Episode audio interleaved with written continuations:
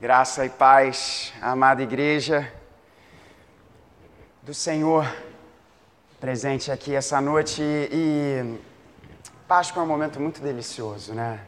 Não só pelas comidas, é claro, mas tampouco pelo chocolate, mas por todo, por todo esse espírito, por todo essa postura do nosso coração de reconhecer o senhorio de Cristo, de louvar a Ele, de entregar a Ele tudo que nós somos em louvor, em exaltação ao Seu nome. E eu quero conversar nessa noite com você, nesse domingo de Páscoa, dando continuidade ao que nós ouvimos pela manhã na nossa celebração de Páscoa e se encontra na primeira carta de Paulo aos Coríntios, capítulo de número 15.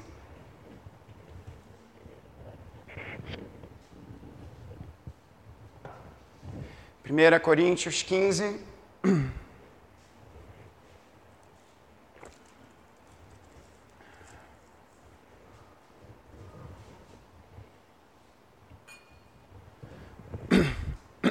Perdão nós iremos nos concentrar nessa exposição a partir do verso de número 20, porém, para termos uma ideia geral, uma visão geral do argumento de Paulo aqui nesse texto, eu farei a leitura a partir do verso de número 12.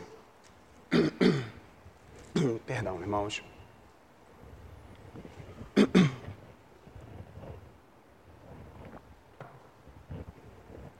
E eu farei a leitura na Nova Almeida atualizada. Já tenho dito para alguns irmãos dessa nova tradução da Sociedade Bíblica Brasileira de extrema qualidade. Farei a leitura nessa versão e peço que você acompanhe comigo, mas antes vamos mais uma vez nos dirigir ao nosso Deus em oração. Pai bendito, nessa hora pedimos que todo o nosso entendimento, toda a nossa atenção esteja direcionada à tua palavra.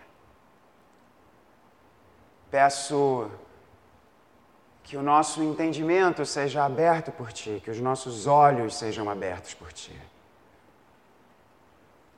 E que haja luz, que haja vida, que haja o poder da ressurreição, à medida que a tua igreja se coloca diante da tua palavra.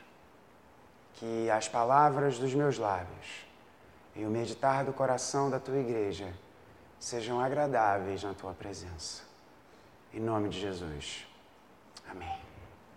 Assim diz a palavra de Deus a partir do verso de número 12, 1 Coríntios 15, a partir do verso de número 12. Ora, se o que se prega é que Cristo ressuscitou dentre os mortos, como alguns de vocês afirmam que não há ressurreição de mortos. E se não há ressurreição de mortos, então Cristo não ressuscitou. E se Cristo não ressuscitou, é vã a nossa pregação. E é vã a fé que vocês têm. Além disso, somos tidos por falsas testemunhas de Deus porque temos testemunhado contra Deus que ele ressuscitou ao Cristo, ao qual ele não ressuscitou, se é certo que os mortos não ressuscitam. E se Cristo não ressuscitou, é vã a fé que vocês têm. E vocês ainda permanecem nos seus pecados. E ainda mais, os que adormeceram em Cristo estão perdidos. Se a nossa esperança em Cristo se limita apenas a esta vida, somos as pessoas mais infelizes desse mundo. Mas, de fato, Cristo ressuscitou dentre os mortos, sendo Ele as primícias dos que dormem. Visto que a morte veio por um homem, também por um homem veio a ressurreição dos mortos. Porque assim como em Adão todos morrem, assim também todos serão vivificados em Cristo. Cada um, porém, na sua ordem. Cristo, as primícias, depois os que são de Cristo na sua vinda. E então virá o fim, quando ele entregar o reino ao Deus e Pai, quando houver destruído todo o principado, bem como toda potestade e poder. Porque é necessário que ele reine até que tenha posto todos os inimigos debaixo dos seus pés. O último inimigo a ser destruído é a morte. Porque ele sujeitou todas as coisas debaixo dos seus pés. E quando diz que todas as coisas lhe estão sujeitas, certamente exclui aquele que tudo lhe sujeitou. Quando, porém, todas as coisas lhe estiverem sujeitas, então o próprio Filho também se sujeitará àquele que todas as coisas lhe sujeitou, para que Deus seja tudo em todos.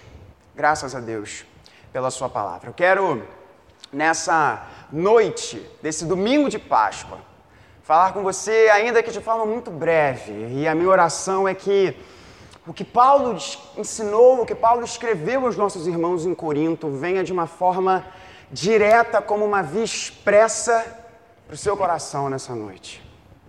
Quero conversar com você sobre uma certeza, uma gloriosa certeza, uma esperança e um rei. Uma certeza, esperança e o rei. A carta de Paulo aos Coríntios é uma carta muito interessante, porque às vezes nós reclamamos das nossas igrejas, às vezes nós olhamos para a nossa igreja e seja você membro dessa igreja, seja você ouvindo essa mensagem depois, nós felizmente não temos noção de quantas pessoas são alcançadas por, essa por essas mensagens depois que nós subimos para o nosso site, mas nós sabemos que tem gente em tudo quanto é lugar do mundo sendo, sendo, sendo alcançado por essas mensagens. Então pode ser que você esteja pensando na sua igreja agora, ou talvez você esteja nos visitando e já tenha certamente pensado alguma coisa sobre a sua igreja. Mas a igreja tem isso, a igreja tem aquilo outro, a igreja tem esse problema, aquele outro. Certamente eu posso te garantir que, felizmente, a maioria das igrejas, na verdade, a coisa aqui no Brasil está tão complicada que eu nem poderia dizer que certamente nem todas as igrejas estão melhores que a igreja de Corinto. Tá um choque aí complicado hoje, cada vez que a gente vê no nosso Brasilzão como que muitas igrejas estão. Mas certamente nós vemos situações, no mínimo, bizarras na igreja em Corinto. E muitos estudiosos vão tentar responder, e aqueles que estudam de forma um pouquinho mais detida os textos bíblicos, talvez já tenham se deparado com algum estudioso querendo responder essa questão. E que questão é? Paulo, ao longo dos 16 capítulos de Coríntios, da primeira carta aos Coríntios, Paulo meio que organiza o seu pensamento e por várias vezes ele dá claras mensagens a membros da igreja de Corinto que estavam orgulhosos, ou então, no grego mais literal possível, inflados.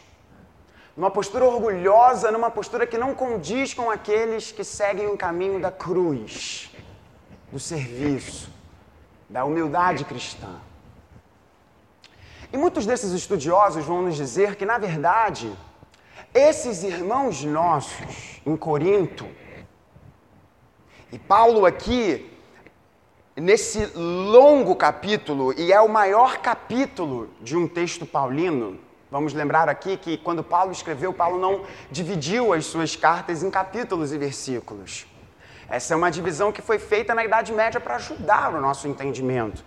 E esses capítulos e versículos estão divididos de forma temática, para auxiliar a nossa compreensão. E o capítulo 15 de Coríntios tem um único tema, um único propósito, que é falar da ressurreição de Cristo.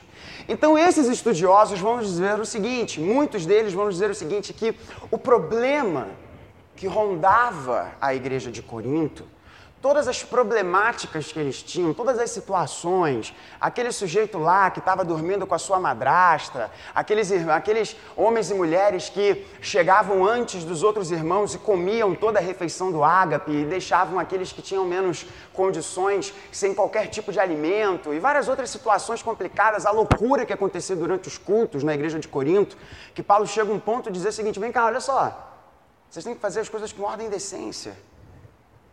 Todos esses problemas, vão dizer muitos estudiosos, são oriundos de uma visão muito turva sobre a ressurreição de Cristo.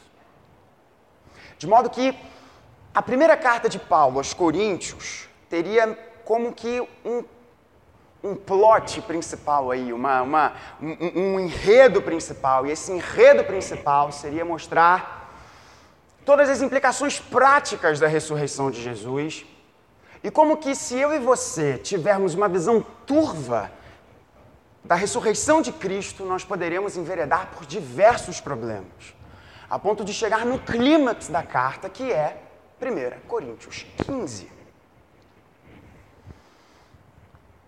E acontecia um problema dentro de Corinto, que muitos daquela cidade, das igrejas que se reuniam nas casas, muitos deles falavam o seguinte: olha só, esse negócio de que Jesus ressuscitou, isso não existe. Já que já se viu alguém que morreu, caiu duro, foi sepultado e depois voltou a viver? E na verdade, não é nem voltar a viver, porque o que esses apóstolos, esses discípulos dos apóstolos, o que esses cristãos estão dizendo é que esse Jesus, ele não simplesmente voltou a viver. Ele passou a experimentar um negócio novo, um negócio diferente. Ressurreição. Porque é importantíssimo, a gente já vai chegar lá, existe uma diferença muito grande entre voltar a viver e ressurgir. Cristo não simplesmente voltou a viver, Cristo ressurgiu. Existe uma diferença grande entre as duas coisas. Mas a gente já vai chegar lá, só estou dando um spoiler aqui dos próximos minutos. E eles, diriam, eles diziam: não existe ressurreição, é impossível alguém ressurgir. Porém, Paulo, e por que, que eu li o começo dessa passagem? A gente vai focar aqui a partir do verso de número 20. Mas Paulo vai falar algo muito interessante para o meu e para o seu coração também. Que nós, nós, que hoje, neste domingo, estamos celebrando a ressurreição de Cristo Jesus. E mais uma vez cito a frase do pastor Judy Clay, que a ressurreição de Cristo, o túmulo vazio é a certidão de nascimento da igreja. Paulo vai dizer: vem cá, olha só. Se Cristo Jesus não ressuscitou, o que a gente está fazendo aqui? É vã, é inútil. A nossa pregação é inútil. A nossa pregação é vã. A nossa pregação é completamente sem sentido. Se Cristo Jesus não ressuscitou, a nossa pregação é completamente sem sentido. Isso que Paulo aqui diz. Porque se Cristo Jesus não ressuscitou, a gente tem apenas um mestre e bons ensinamentos de um mestre. Porém, meus irmãos, o texto nos apresenta uma certeza. E esse é o nosso primeiro ponto dessa mensagem, uma certeza. Depois de Paulo dizer no verso de número 19, se a nossa esperança em Cristo se limita apenas a essa vida, somos os, as pessoas mais infelizes desse mundo, Paulo irá nos dizer, mas de fato, eu gostei dessa tradução aqui da Nova Almeida, eu não sei, na Almeida Revista Atualizada também está dessa forma. De fato, Cristo ressuscitou dentre os mortos. É uma certeza e é uma certeza, irmãos, que faz total diferença na nossa vida. Porque nós não estamos falando aqui de um achismo. E isso, isso é muito importante. Sonda o seu coração.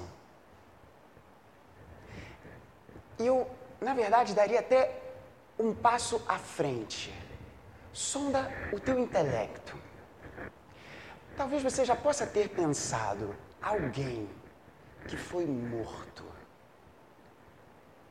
e ressurgiu. Eu não consigo criar um negócio desse. Às vezes a gente, a gente celebra a ressurreição, a gente canta a ressurreição, a gente celebra a ressurreição. Mas será que de fato a ressurreição de Cristo Jesus é um fato histórico tão potente a ponto de mudar completamente a nossa visão de mundo? O cristão é aquele que tem uma visão de mundo em cujo centro, em cuja realidade mais basilar é que há um Deus. Esse Deus se relaciona com a sua criação. Esse Deus veio até a sua criação. Esse Deus morreu pela sua criação e esse Deus ressuscitou. Não é um achismo, não é uma hipótese, é uma certeza. Mas, de fato, Cristo ressuscitou dentre os mortos. Em um determinado momento histórico, numa determinada hora do dia, que nós não sabemos que reação biológica, química, física ou qualquer outra outro campo de estudo da raça humana nós não podemos expressar e entender como isto aconteceu. Mas, de fato, Cristo ressuscitou dentre os mortos. Cristo ressuscitou. E ele não apenas voltou a viver, ele não apenas voltou a viver, porque nós vemos pessoas no, Antigo, no Novo Testamento que voltaram a viver. Vemos pessoas também no Antigo Testamento que voltaram a viver. Me lembro de Lázaro. Lázaro, um amigo de Jesus. Lázaro morreu. Lázaro, Lázaro ressurgiu?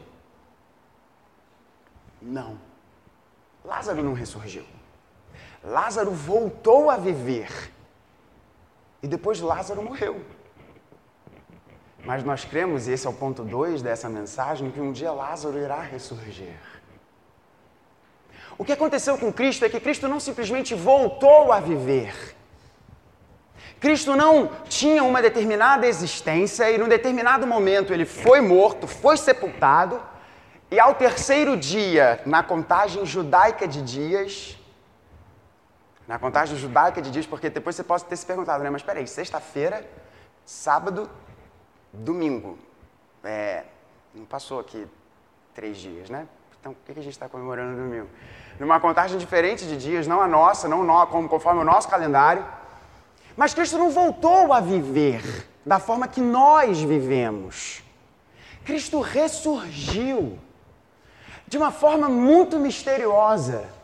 E a ressurreição de Cristo Jesus e como que ele ressurgiu e isso irá acontecer conosco, nós já vamos ver no ponto 2 dessa mensagem, só tem a, a gerar ânimo no nosso coração. Porque Cristo não se tornou um fantasma. Cristo não se tornou uma força. Cristo comeu um peixe na brasa com os seus discípulos. Mas ao mesmo tempo, Cristo passou por uma parede, tal como se fosse num filme da Marvel, sei lá. Cristo foi reconhecido pelos seus discípulos, mas ao mesmo tempo ele andando com eles, os seus discípulos não o reconheceram. Então, tem muita coisa misteriosa relacionada a como que Cristo ficou depois de ressurgir, mas uma coisa é certa, meus irmãos, mas de fato Cristo ressuscitou dentre os mortos. E por isso que a nossa pregação não é vã. Por isso que a mensagem cristã não é inútil. E porque qualquer outra coisa é inútil. Qualquer outra coisa é vã.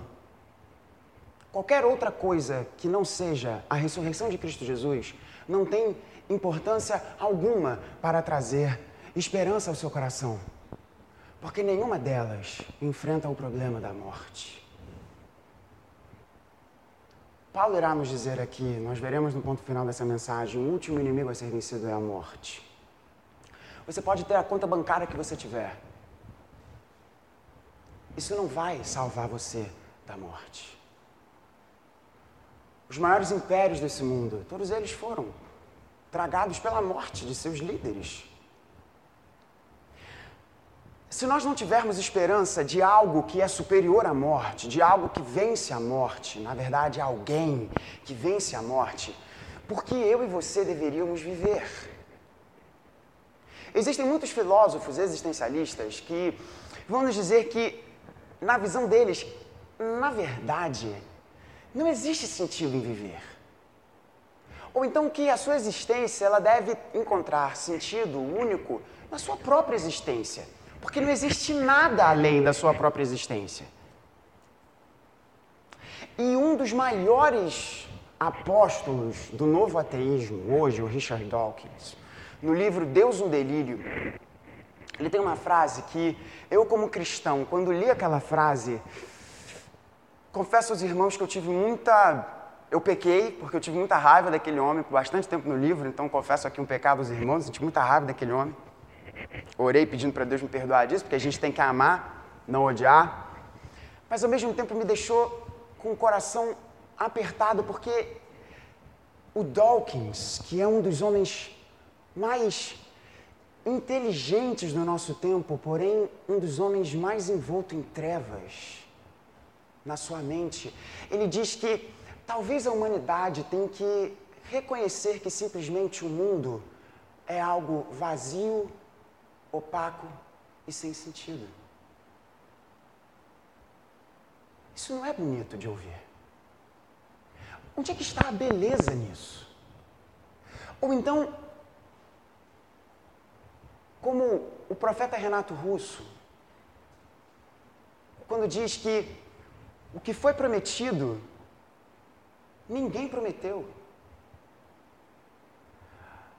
Ou então em outra canção que muitos cristãos erradamente fazem a heresia de reproduzir, quando ele diz que é preciso amar as pessoas como se não houvesse amanhã. E ele diz: porque se você parar para pensar, na verdade, não há. Mas, de fato, Cristo ressuscitou dentre os mortos. E isso é que traz sentido a qualquer visão de mundo. Porque se não houver algo que vença a morte, viver não faz o menor sentido. Mas tirando esse papo filosófico aqui um pouquinho de lado, a certeza que nós temos é essa: Cristo ressuscitou. Cristo ressuscitou. Ele ressurgiu. Ele ressurgiu. Mas isso também nos dá uma esperança. E a esperança é essa. Verso de número 21. Perdão, parte final do verso de número 20, sendo ele as primícias dos que dormem. Visto que a morte veio por um homem, também por um homem veio a ressurreição dos mortos. Porque assim como em Adão todos morrem, assim todos serão vivificados em Cristo. Cada um, porém, na sua ordem: Cristo as primícias, depois os que são de Cristo na sua vinda. A certeza da ressurreição de Cristo nos dá uma esperança. E que esperança é essa, meus irmãos? que a ressurreição de Cristo Jesus é a primeira de muitas. O que Paulo aqui está nos dizendo que a ressurreição de Cristo Jesus é as primícias, representa as primícias. E que linguagem é essa? Paulo utiliza um termo aqui agrícola que ele utiliza, eu acho que dez vezes no Novo Testamento, aparece, desculpa, dez vezes no Novo Testamento, e das dez vezes que esse termo aparece no Novo Testamento, sete vezes Paulo utiliza. E o que, que Paulo quer dizer quando ele diz que a ressurreição de Cristo são as primícias? As primícias no Antigo Testamento, principalmente no livro de Levítico, funcionavam da seguinte forma: você era um agricultor, você estava lá plantando, você tinha lá a sua terra, né, seus cereais, sua plantação lá de batata. Eu sei, gente, batata não é um cereal, tá? É uma raiz. Vou dar um exemplo aqui. E na sua plantação, quando você fosse colher aquilo lá, a sua primeira plantação você levava para consagrar aquilo a Deus. Eram as primícias da sua colheita. Para mostrar não apenas que o valor daquilo você estava consagrando a Deus, mas também como um símbolo de tudo aquilo que viria posteriormente, seria também seguindo essa ordem e é engraçado que Paulo utiliza uma ordem aqui: Cristo primeiro, depois a igreja e depois o fim. As primícias, as, as, as, as primeiras coisas, a primeira colheita, o primeiro, o primeiro cheiro da plantação que viria. Essas são as primícias. Agora, Paulo pega essa expressão agrícola e utiliza para a ressurreição de Cristo. O que, que Cristo Jesus tem a ver com plantação aqui? O que Paulo quer dizer ao meu e ao seu coração, e isso tem que fazer a gente pular de alegria, que é o seguinte: que a ressurreição de Cristo Jesus, que aconteceu num determinado fato, num determinado momento do espaço-tempo, esse fato histórico de que Cristo ressuscitou, e não se deixe enganar. Muitos falam hoje, Cristo ressuscita sempre que a igreja prega. Cristo ressuscita no coração daquele que crê. Não, Cristo ressuscitou. Num determinado espaço-tempo da história, num dia determinado, a morte foi vencida. Pela glória de Deus. Mas o que Paulo quer nos dizer aqui é que esse fato histórico é o primeiro de uma série de outros que irão acontecer ainda. É, a ressurreição de Cristo Jesus é como que os primeiros frutos de uma colheita que Deus irá fazer. E essa colheita que Deus irá fazer é a nova humanidade, unida em Cristo Jesus. Cristo é o primeiro. Se Ele é o primeiro, significa que muitos ainda virão. E quem são esses que virão depois de Cristo? Paulo aqui diz: Cada um, porém, na sua ordem, Cristo as primícias, depois os que são de Cristo na sua vida. Somos nós.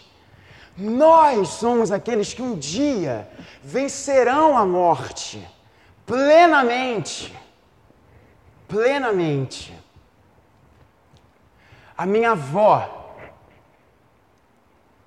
aguarda a ressurreição do corpo. Ela está com Cristo Jesus. Ela está dormindo poeticamente, como alguns colocam. Eu prefiro dizer que ela está fazendo trufa para Jesus no céu. E acreditem, na glória vocês irão provar as trufas da minha avó e vocês vão ver o que, que eu estou dizendo. A ressurreição de Cristo Jesus é a primeira. É, é como que a garantia, e João Calvino vai nos dizer isso, a ressurreição de Cristo Jesus é a garantia para o nosso coração de que existe amanhã é a garantia para o meu e seu coração que Renato Russo está errado.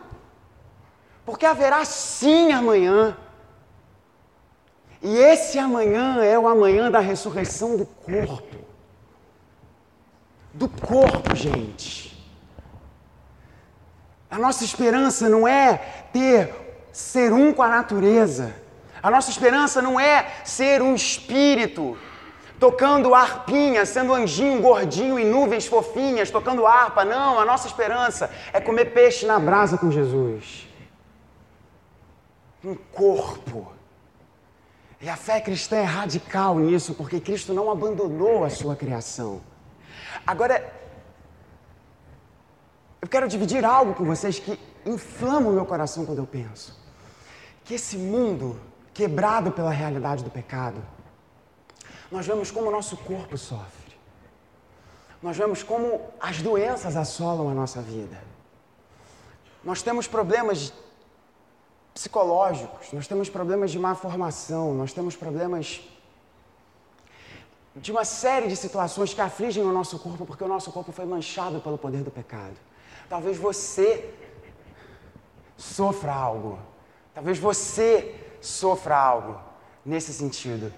E eu quero trazer uma esperança para o seu coração.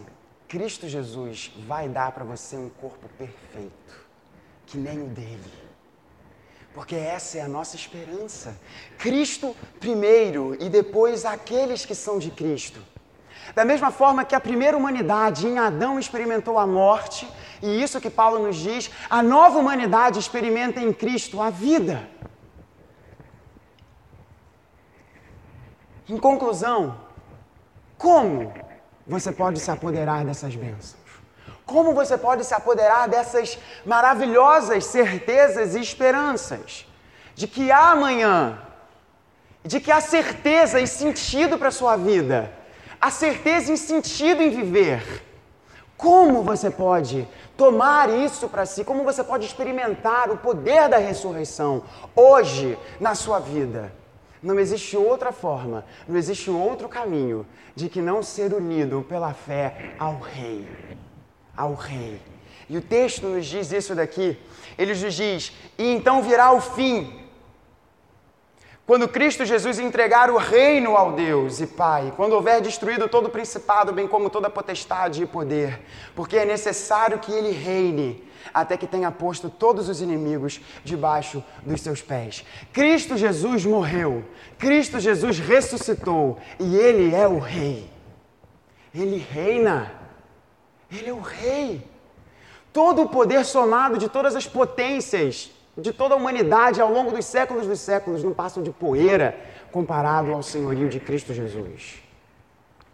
Como nós cantamos, ele vive, ele reina. Ele reina.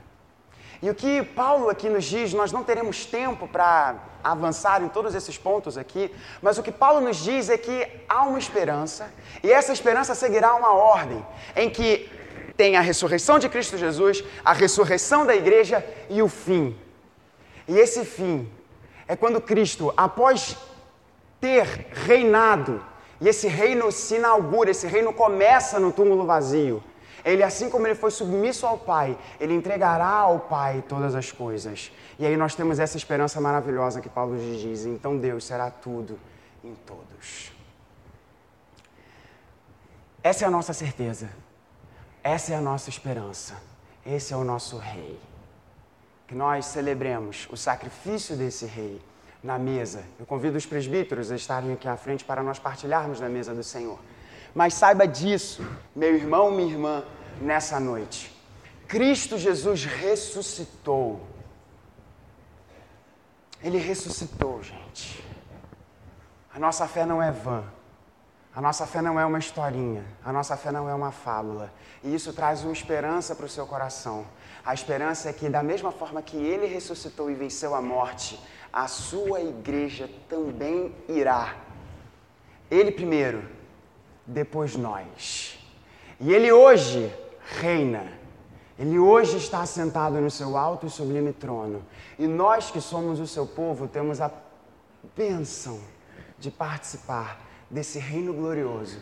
Até aquele dia bendito na eternidade, em que Paulo nos promete que irá chegar, em que Deus será tudo em todos. Que Deus nos abençoe.